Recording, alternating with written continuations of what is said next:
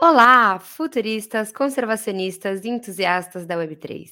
O Impacta Podcast é o espaço onde semanalmente você descobre as últimas tendências das finanças digitais e regenerativas e ainda conhece as mentes responsáveis pelas melhores soluções do setor. Vem com a gente!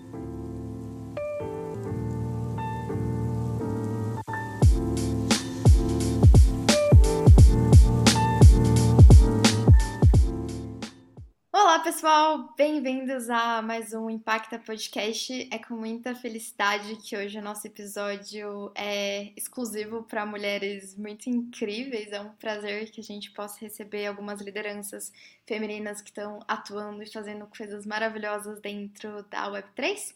Então, eu gostaria de pedir que você, Elo, é, e depois a Cintia se apresentasse um pouquinho, contasse primeiro quem é a Elo pode falar até em termos um pouco mais, mais filosóficos, se você quiser, e contasse primeiro como você foi parar nesse lugar chamado Metaverso, Web3, Cyberespaço.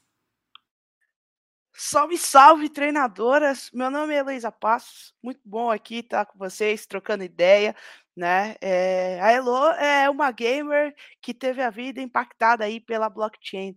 Eu sou formada em desenho de animação e pós-graduada em gestão em economia criativa. Eu trabalhava com direção criativas aí, gestão de projetos para grandes e pequenas empresas.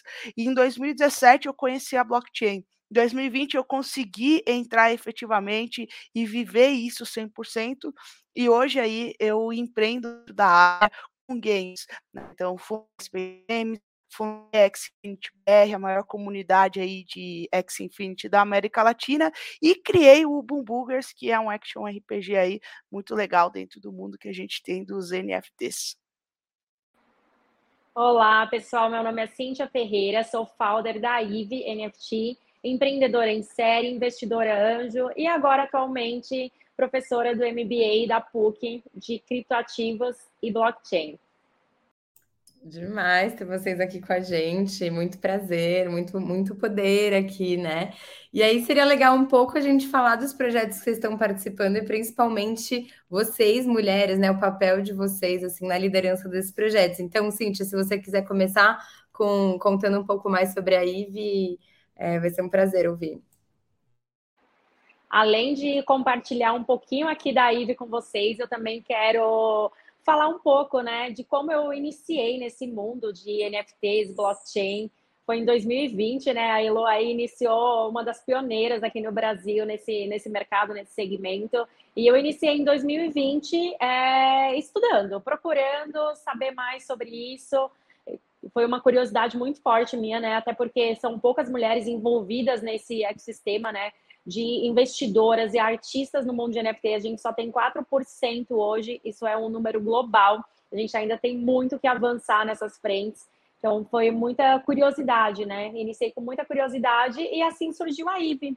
Foi de um grupo de estudos que eu bati na porta de algumas amigas próximas minhas e falei, cara, tá acontecendo alguma coisa no mundo, é a próxima revolução tecnológica e nós precisamos estar à frente disso. Não tem mulheres ainda nesse negócio e a gente precisa estudar, precisa entender.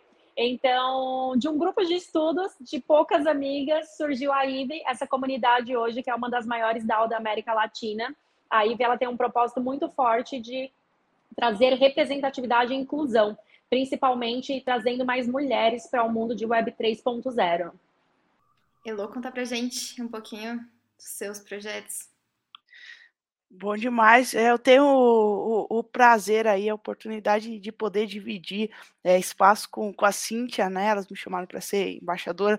Foi um convite muito carinhoso que a Cíntia fez, então é, compartilhamos de um mesmo projeto. É, para mim é muito importante a gente trazer essa visibilidade, trazer esses espaços né, para as mulheres falarem.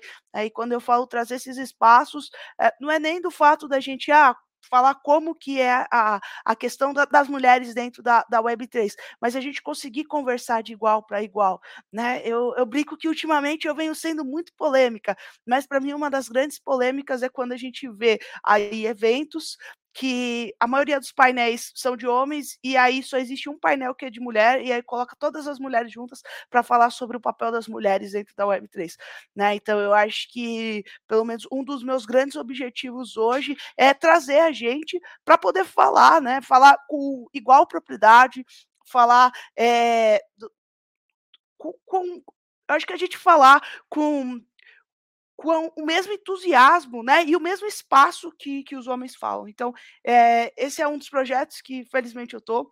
Eu tô no projeto também da Favela Smart, então foi um projeto que eu e o João Angeli, meu sócio, a gente criou para ajudar a levar aí a Web3 para as comunidades, muito através do GameFi, né, então a gente tem parcerias muito bacanas com o pessoal da Play for Change, com a ONG Educar Mais, lá do Complexo do Chapadão, no, no Rio de Janeiro. Eu acho que como a blockchain mudou minha vida, é, meu foco sempre vai ser mudar a vida das outras pessoas através da blockchain.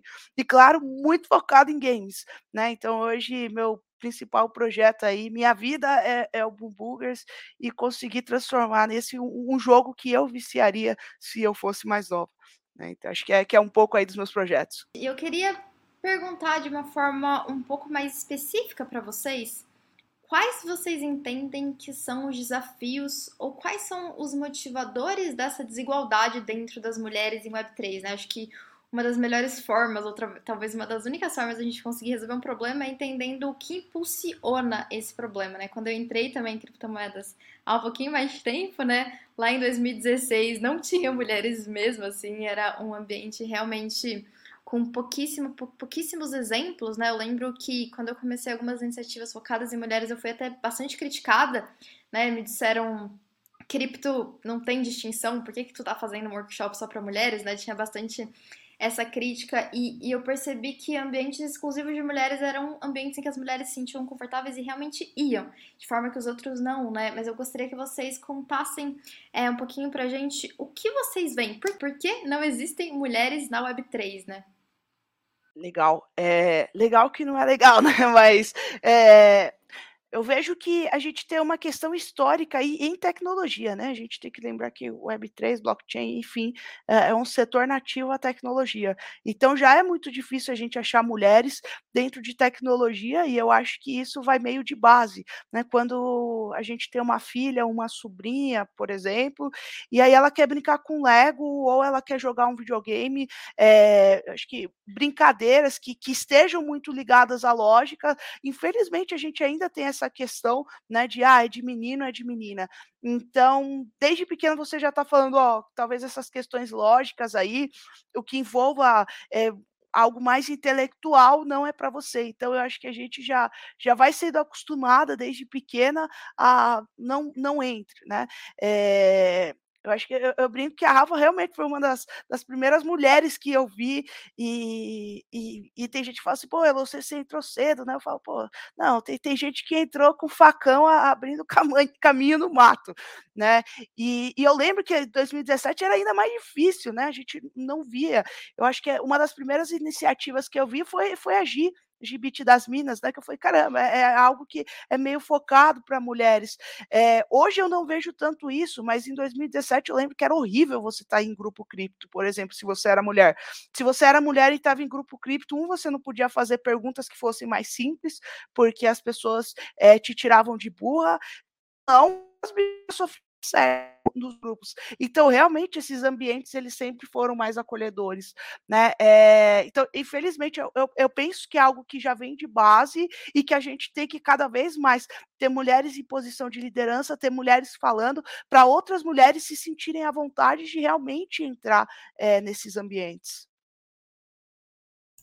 Conta pra gente, Cintia, sua opinião, essa perspectiva também.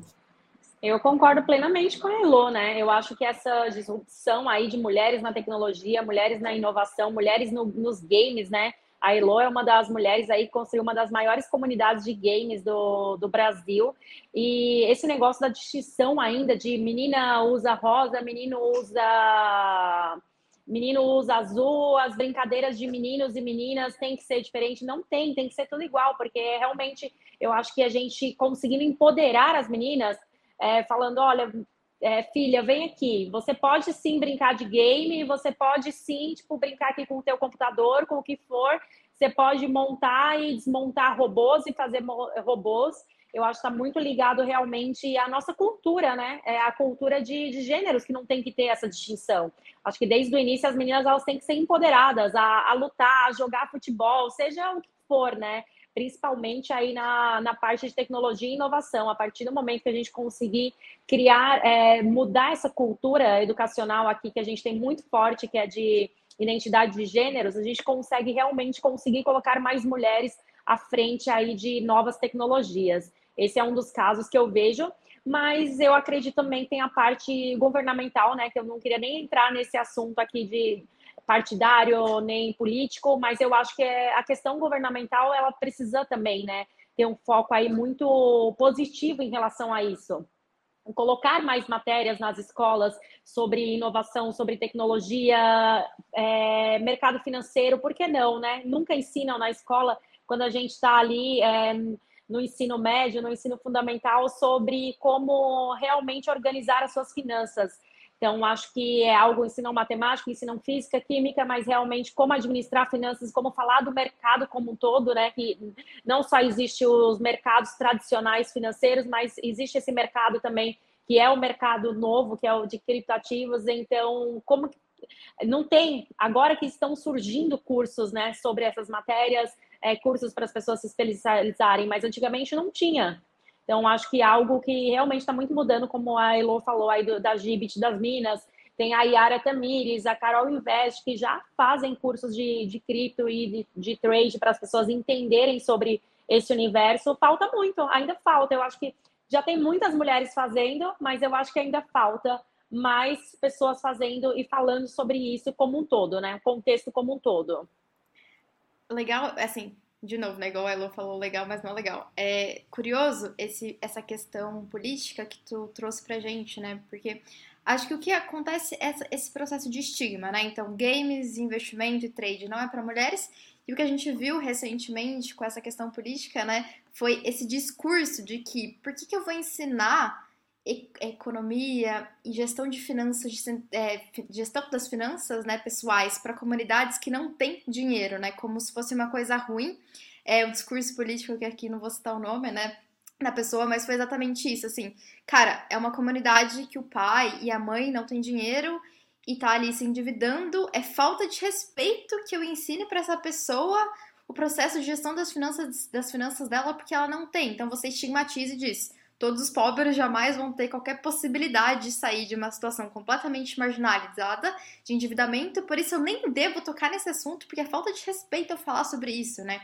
Então a gente viu esse tipo de discurso que, na verdade, estigmatiza as comunidades, diz as mulheres sempre vão estar nessa posição, então eu nem vou abordar esse assunto, porque vai ser traumatizante para elas. Pobres estão nessa situação, jamais vou tocar nesse assunto, porque, né? Como é que eu vou falar sobre isso para uma pessoa que tem um histórico de família é, endividada, né? Então, acho que esse aspecto político é super interessante para a gente ver como esses discursos, na verdade, eles acabam se perpetuando, né? Perpetuando relações sociais extremamente que são cristalizadas, mas que não deveriam ser, né? Existem um monte de casos aí de, de pessoas que realmente nunca tinham investido, começaram a investir dentro da Web3, dentro das criptomoedas e hoje já conseguem, inclusive, investir em outros, em outros tipos de, de, de veículos, né? De possibilidade de moedas aí dentro.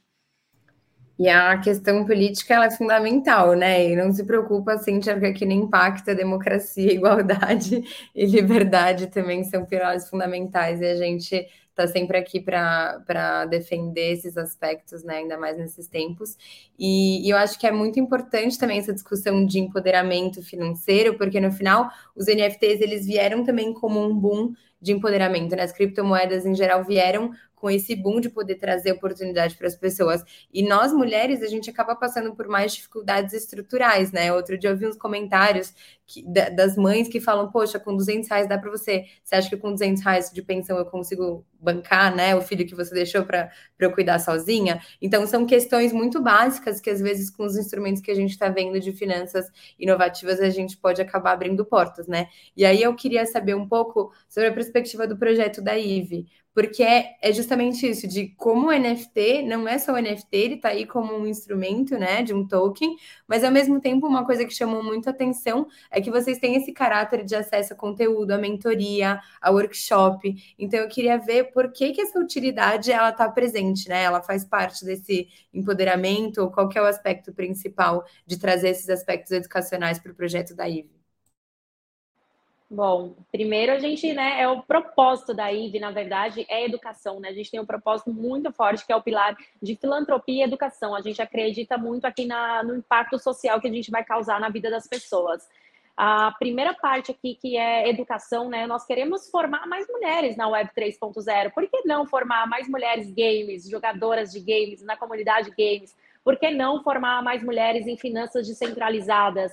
Então, o nosso intuito aqui não só nesse mundo de inovação e tecnologia que a gente está vivendo, né, em finanças descentralizadas, mas também se a mulher ela chegar aqui na IVE e ela falar assim, ah, meu, não, não tenho interesse em nada disso, Cíntia. Eu quero ouvir e quero saber sobre marketing com a Nubia Mota, com a Kim Farrell. Eu quero entender quais foram as dificuldades delas de chegarem em um cargo de liderança tão alto. Então, vem aqui que a gente vai ter uma trilha também de carreira para desenvolvimento dessas pessoas, né? Então, não só voltado à inovação, finanças centralizadas, mas também qualquer outra empreendedorismo, né? Ah, como que eu crio a minha própria empresa? Como que eu faço um valuation? Como que eu invisto? Ah, sou investidora, quero aprender mais sobre investimento anjo, quero entrar em um pool de investimentos. Então a gente tem aqui diversos verticais dentro de que a gente chama de a nova a nova economia da, da circulação de conhecimento mesmo, né, em geral, não só dos, dos assuntos prioritários que a gente fala aqui, que é realmente educação, finanças, é, a independência financeira. Né? A gente quer mostrar para essas mulheres que através do conhecimento, através desses novos, desses, dessas novas economias, a gente consegue sim ser independente financeiramente. Então, a gente tem aqui diversos cursos que quem vão ser os nossos holders vão ter acessos e principalmente as mentorias com as founders, que eu acredito que é uma das coisas assim que estão bem mais previstas aqui no projeto, que é o que a maioria das mulheres querem, né? Entrar, é sentar do lado de, de uma beta, a Roberta, né? Roberta Antunes, que é uma das nossas sócias aqui na IVE, que ela também é sócia da hashtag, sentar do lado de uma mulher que roda o mundo inteiro, que fez o primeiro unicórnio do Brasil, que foi o Hotel Urbano, e saber como funciona uma gestora como que funciona uma corretora de criptoativos. Então, acho que tem todas essas trilhas, né? E não só pensando nessas trilhas, mas também pensando em cada caso específico, porque cada mulher, ela é única, ela é empoderada e ela pode ser o que ela quiser ser. Então, eu não quero saber de nada que vocês estão falando, Cintia. Eu não quero saber de tecnologia, não quero saber de criptoativos, não quero saber de NFTs. Eu estou aqui para entender sobre empreendedorismo, entender sobre inovação e é, criatividade, né? O que muito que a Samara Costa faz aqui na, na empresa dela, na Scards, que é desenvolvimento dos convites das maiores celebridades do Brasil. Como fazer isso? Como montar é, alguma empresa de inovação que seja voltado à criatividade? Então, acho que tem muitas coisas aqui que a gente consegue abranger dentro ali do, do roadmap da IVE, do que a gente tá, da, da IVE e do que a gente está pretendendo fazer com essa comunidade. É realmente foco em educacional. É, e a, na verdade, mudar um pouquinho, então, o, o foco um pouco da discussão e perguntar de uma questão que acho que é bem importante dentro da Web3, que é a questão de governança, né? Quando a gente pensa mais no caso da Elo, você iniciou muito forte construindo uma comunidade gigantesca, né? E daí seus projetos foram bifurcando em diferentes vertentes e a própria IVE já nasce como uma DAO.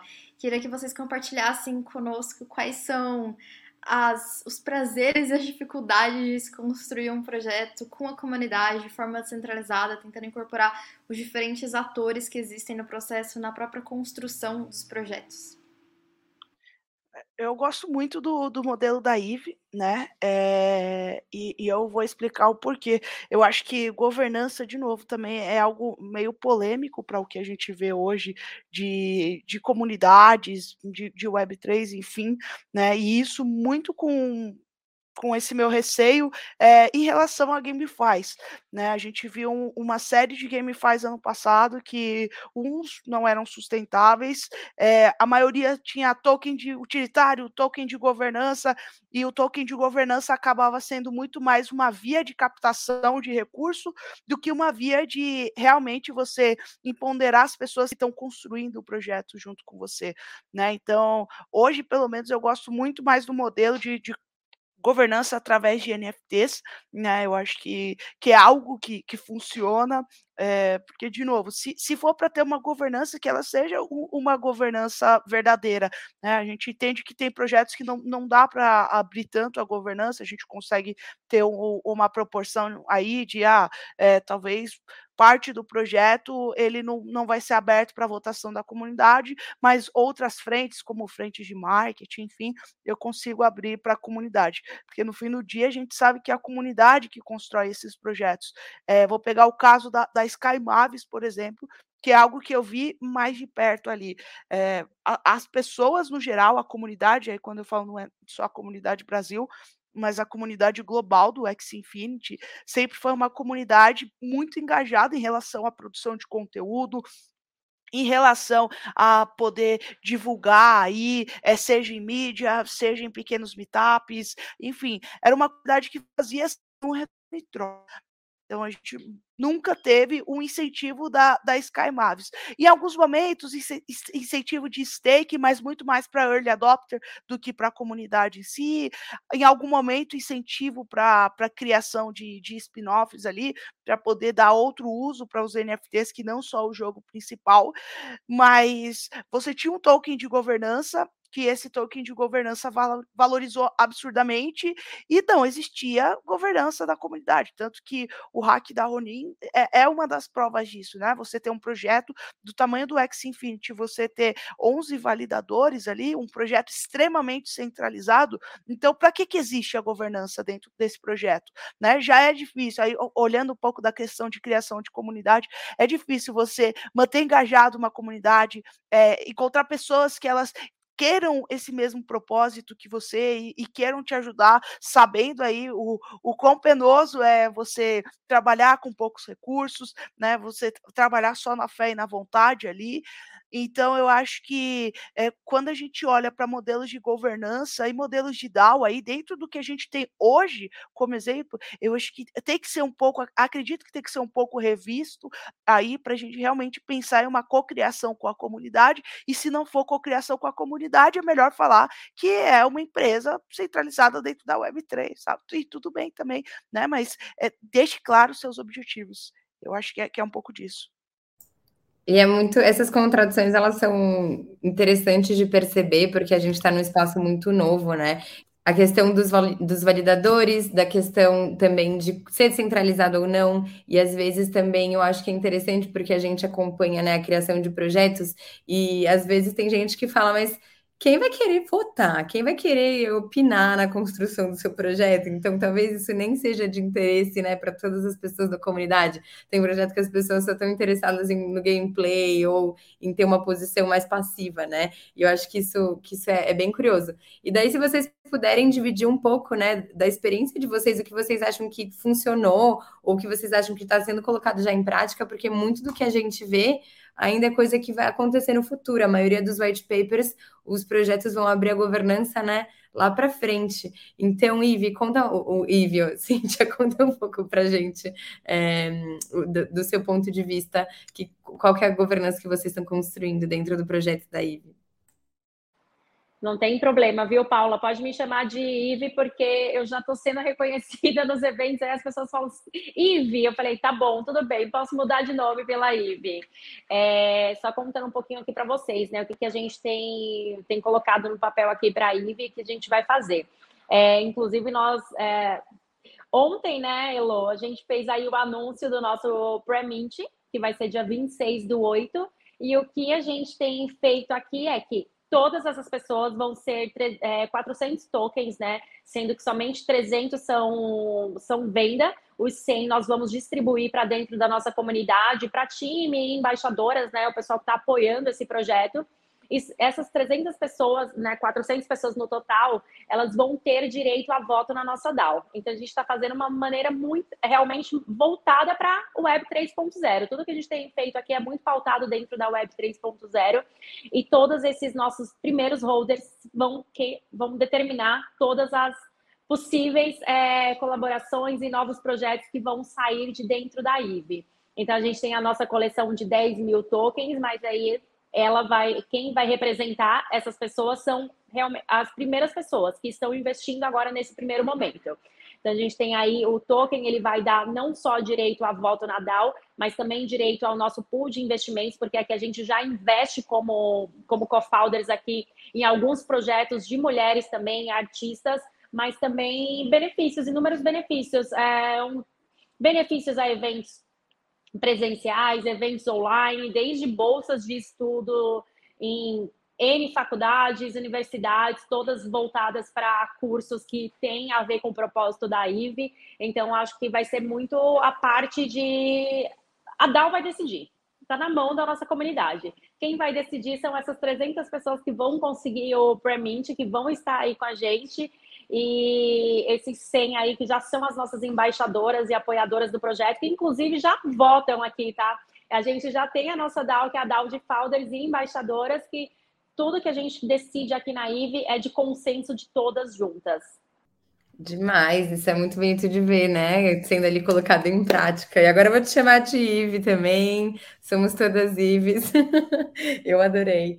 E um pouco assim, querendo saber da, da perspectiva das duas, aí, Elo, você pode começar como que vocês imaginam assim que o que vai ser o próximo bull run, né? O que, que vocês acham que são as principais tendências do, do, do, próximo da próxima alta de mercado? A gente já viu também os jogos subirem, baixarem, a gente já viu aí toda a temporada das ICOs. Então, eu queria ver um pouco desde a sua perspectiva o que, que você acha que vai ser o próximo hot do, do, do, do market ali, bull que estamos todos esperando eu tenho até uma visão é, mais, mais conservadora, porque eu acho que o próximo Bull Run vai ser de, de projetos mais consolidados.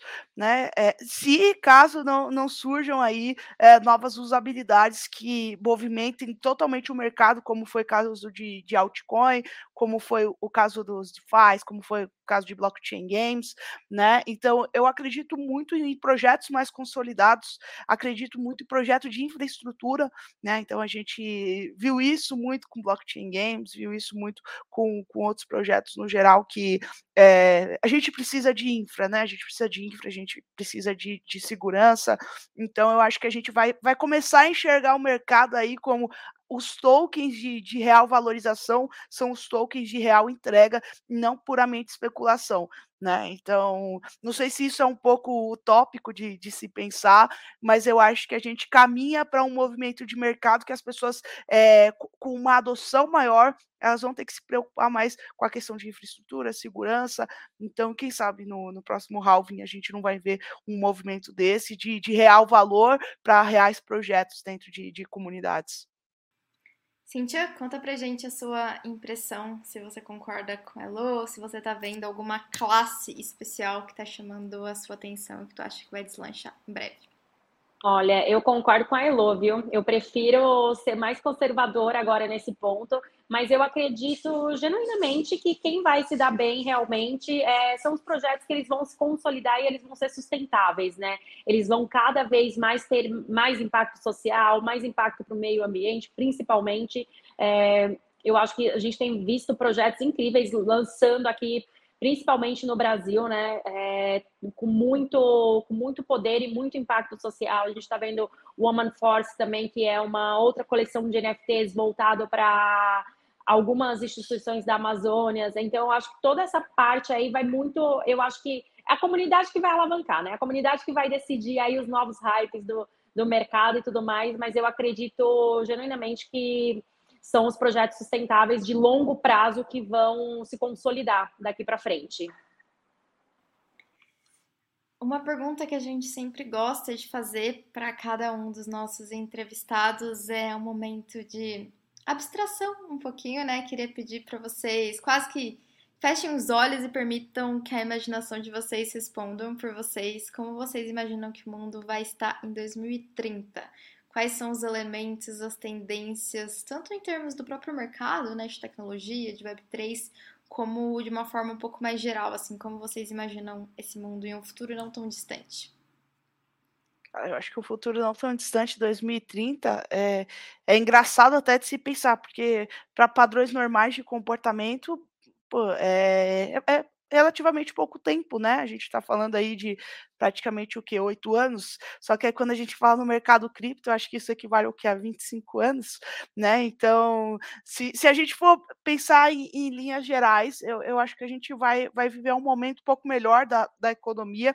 A gente sabe que a economia é cíclica, né? Então, provavelmente a gente vai ter passado aí mais uns dois ciclos de, de economia. Então, acho que é, quem sabe a gente vai estar um momento. Eu, eu gosto muito de ser otimista em relação às coisas, né? Então, otimista, altruísta. Então, eu gosto de, de pensar em um 2030 que a gente tenha um solo fértil incrível para novos projetos surgirem, para projetos que surgirem é, pô, mais consolidados, isso no, no, geral, né? não, não só o Web3, mas é, no geral. Então, as pessoas que querem empreender micro, microempresas, é, pensar em comerciantes, enfim, a gente pensar num, num mundo que, quem sabe, vai, vai ter um, um poder de compra aí é, um pouco maior, né? Então, acredito que a gente vá, vá ver isso. É, pô, mais tecnologia, não vejo a hora de, de, ver novos hardwares surgindo, então acho que a gente vai ver isso. Não sei se a nível do que a gente quer de, de metaverso,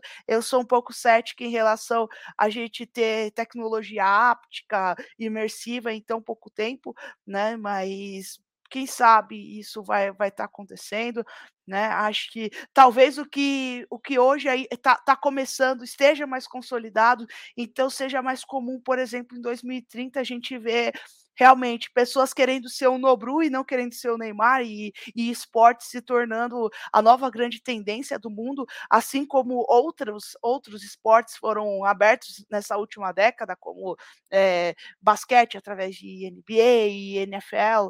E, então acredito que a gente possa ver aí uma maior popularização das pessoas enxergando os games como como esportes, né? E, pô, eu, eu, eu vejo o Boom Boogers como o jogo mais legal aí que, que foi lançado na última década e a Eve como a maior DAO aí do, do, do planeta. Então, acho que é, que é o que eu vejo aí para 2030.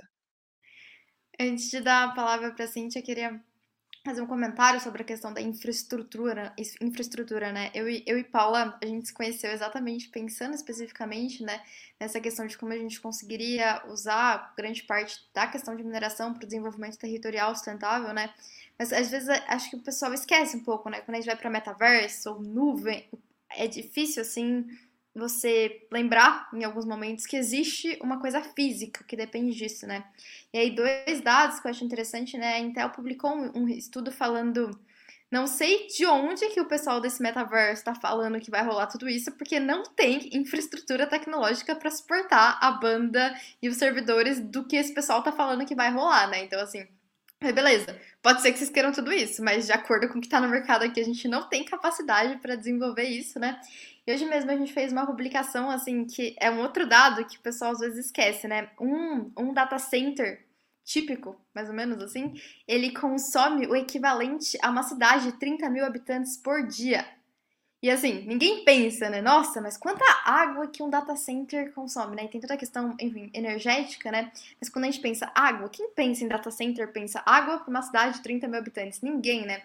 Então acho que é super interessante também que a gente sempre reflita sobre como o desenvolvimento de cada tecnologia no metaverse, na Web3 da nuvem requer necessariamente infraestrutura, requer água, requer recursos naturais e todos esses itens que são naturalmente escassos, né? Que a gente nem precisa fazer muito esforço para a gente ter a escassez deles, assim. Então, acho que esse é um, um comentário que nós sempre tentamos pensar, cara mas o que é necessário e qual é o modelo que permite que esse desenvolvimento possa acontecer de forma sustentável, né?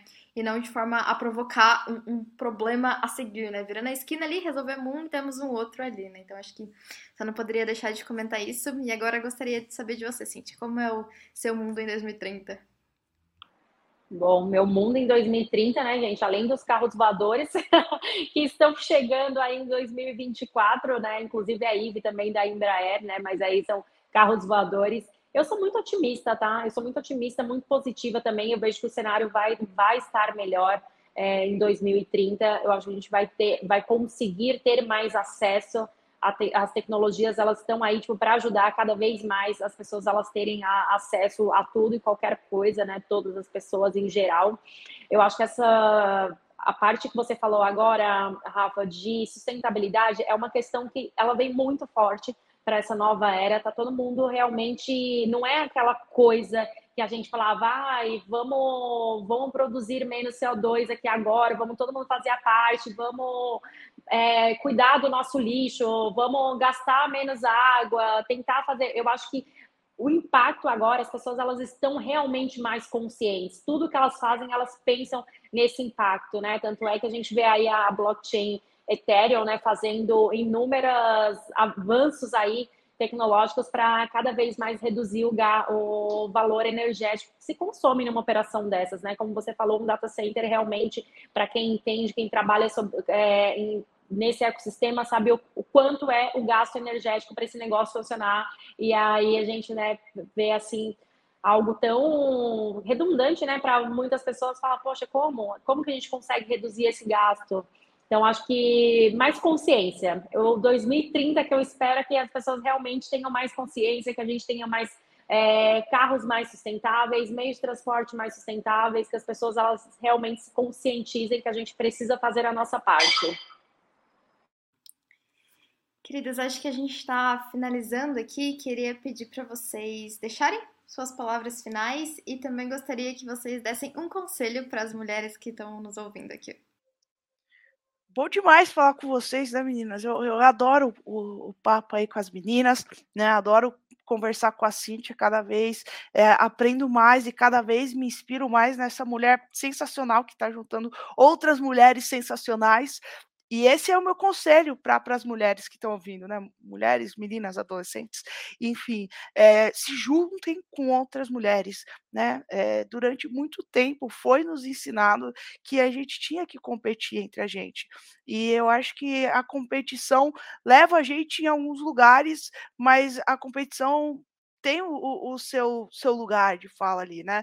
É, eu acho que é importante a gente é, cada vez mais levantar mais mulheres, é, cada vez mais apoiar mais mulheres, para a gente poder realmente ver aí uma representatividade de gênero grande aí entre o mercado de tecnologia, mercado de game, finanças, infraestrutura, enfim, porque são olhando pessoas que a gente admira, né? Que nem eu olho a Cíntia, por exemplo, que a gente vai querer ir mais longe, vai querer que outras mulheres também é, vão mais longe. Então, desde o momento que eu entrei no mercado, eu falei, eu quero me juntar com mulheres que pô, sejam tão fodas do que estão fazendo e queiram tanto mudar o mundo que nem eu quero mudar.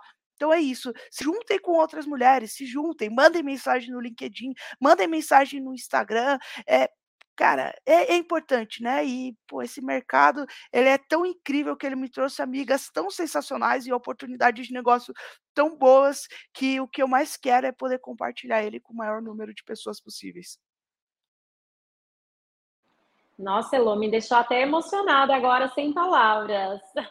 Muito obrigada aí por todo o seu carinho, admiração, é recíproca aqui. Você sabe o quanto eu te admiro, o quanto eu tenho orgulho de você fazer parte aqui da IVE. E muito obrigada, Paula, Rafaela, por nos, né, estar aqui também representando inúmeras outras mulheres, né? levando a, elevando a nossa voz, a nossa comunicação aí para que mais mulheres entrem nesse universo, venham para esse ecossistema. É, eu acho que o meu recado aqui para todas é independente do que vocês já são, independente do que vocês já fazem, eu acho que humildade, simplicidade, conhecimento nunca é demais. Busquem conhecimento. Eu acho que essa é uma ferramenta que a gente tem aqui o poder de potencializar ela para inúmeras outras mulheres. Então, meu recado é isso: estudem, façam parte, não deixem que, é, mais uma vez, os homens estejam à frente de qualquer decisão que a gente tenha que tomar para o nosso futuro ou para o nosso dia a dia, o presente. Acho que ser dona, né? Dona de si, dona dos seus próprios é, gostos, deveres. Eu acho que a, a mensagem que eu quero enfatizar aqui e deixar para vocês muito claro é isso o conhecimento ele nunca é demais. Avancem, estudem sempre e venham fazer parte da Web 3.0, venham fazer parte da IVE, venham fazer parte do mundo dos games. A gente está aqui aberta, acessível para isso, para ajudar cada vez mais a ter mais mulheres nesse universo. E é muito bom deixar também essa palavra aberta, né, para todo mundo que estiver ouvindo. É, Cintia, Elô, eu, Rafa, a gente está aqui à disposição também para ajudar qualquer pessoa que estiver precisando de um, de uma ajuda no percurso, também conhecer mais sobre os projetos, né? Participar da IVE, também engajar mais com a gente da Impacta, com Boom Burgers e com todos os projetos que a gente está participando, que vai ser o maior prazer sempre dar a mão e trazer junto com a gente, né, para uma construção da nova geração da web ainda melhor e mais inclusiva. Então é isso, pessoal. Muito prazer ter vocês aqui. Foi muito inspirador e estou aqui feliz aguardando para os próximos passos da IVE, que a gente também vai querer participar. Então, todo mundo também fiquem de olho aí para as no próximas novidades e que a Cintia e a Elô tem muito mais para construir aqui nesse mundão. Obrigada, meninas. Obrigada, queridas. Até mais. Obrigada, meninas. Um beijão. Tchau, tchau. Tchau, tchau, treinadoras. Excelente semana.